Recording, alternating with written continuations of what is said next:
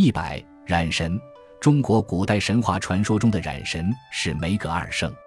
远古的时候，人们穿的衣服是没有颜色的，到底是谁发明了颜色呢？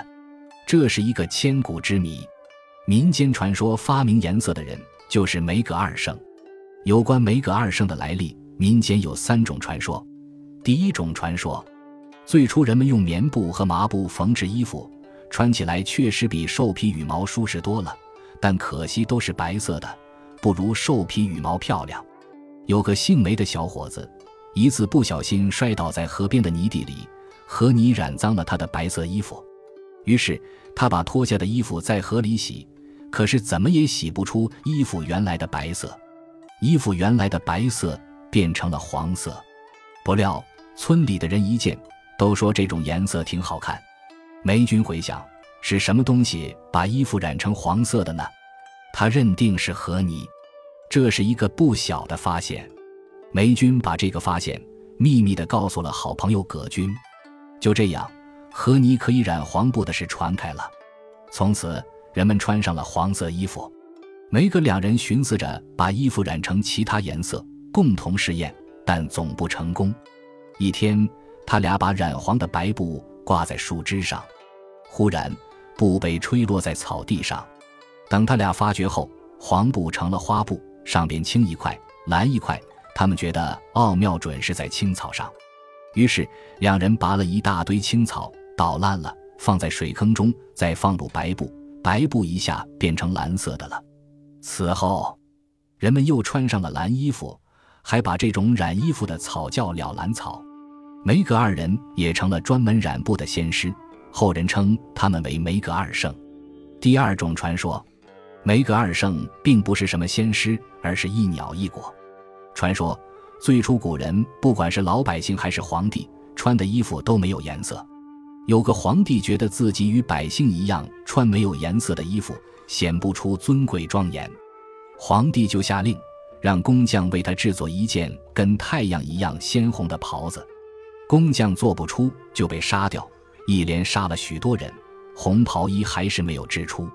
一天，忽然来了位老人，他为了使工匠不致被斩尽杀绝，就对皇帝夸下海口：“我能造红袍，但要一些时日。”老人不过是缓兵之计。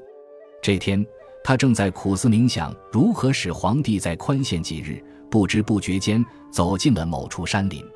老人忽然发现一只蛤鸟在吃梅果，蛤鸟一边欢快地叫，一边愉悦地吃，梅子的红汁从鸟嘴里流了出来。老人突然受到启迪，一下有了主意，用红梅染成红袍，或许能应付过去。老人一试，果真成功了。老人拿着红袍交了差，在暴君的刀口下救活了无数工匠，众人都把老人视为活神仙，要给他立庙供祀。老人不答应，说是天帝派了两个神仙，一个姓葛，一个姓梅，来救大家。于是，人们按照老人的模样塑造了梅格二圣像，建庙供奉。第三种传说，在这个传说里，梅格二圣是有名有姓的。传说。染坊供奉梅福、葛洪为行业祖师，两人合称梅葛二圣、梅葛二仙等。梅福为西汉末年人，曾任南昌尉，后出家修道炼丹。宋元丰年间（一零七八年至一零八六年），宋神宗赵顼顼封其为寿春真人。葛洪字之川，字号抱朴子，是东晋著名道士、医学家和炼丹术家。他自幼好学。但家境贫寒，无钱买书，就卖柴换回纸笔，晚间抄写默诵，学习知识。著有《抱朴子》一书，内详载各种炼丹方剂。民间传说，梅格二仙曾化作跛脚汉行乞，为感谢一对青年夫妇的施舍，他俩在酒足饭饱之后唱道：“我有一棵草，染衣蓝如宝，穿得花花烂，颜色依然好。”两人手舞足蹈，边唱边跳，周围瞬间长出许多小草。青年夫妻听闻草能染衣，便割了几筐放在缸里。过了数日，仍不见动静。不久，两位跛脚汉又来借宿喝酒。临走时，把剩酒和残汤全都倒入缸内，缸水顿时变成蓝色。二仙告诉说，水蓝是蓝靛草变的，染衣可永不变色。小两口高兴地用它来为乡亲染布。此后，人世间便出现了染布业。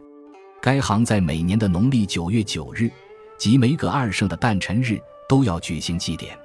就是，河南开封、四川绵竹等地都有梅葛庙，供奉梅葛二圣。